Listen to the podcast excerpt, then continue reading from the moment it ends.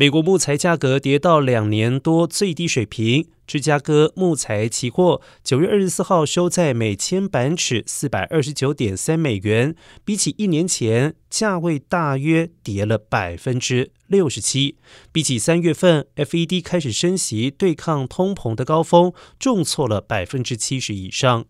木材价格在二零二零年美国封城初期暴涨，原因是许多待在家中的美国居民翻新装潢，郊区房屋销售激增，刺激了木材价格飙涨，约为大流行前的三倍。自从 FED 瞄准消费物价大涨和过热房市以来，木材价格出现了下杀。过去两年不断攀升的木材成本堆高了房价，如今房屋建筑商表示，更便宜的木材使得他们可以为买家提供房屋更优惠的方案。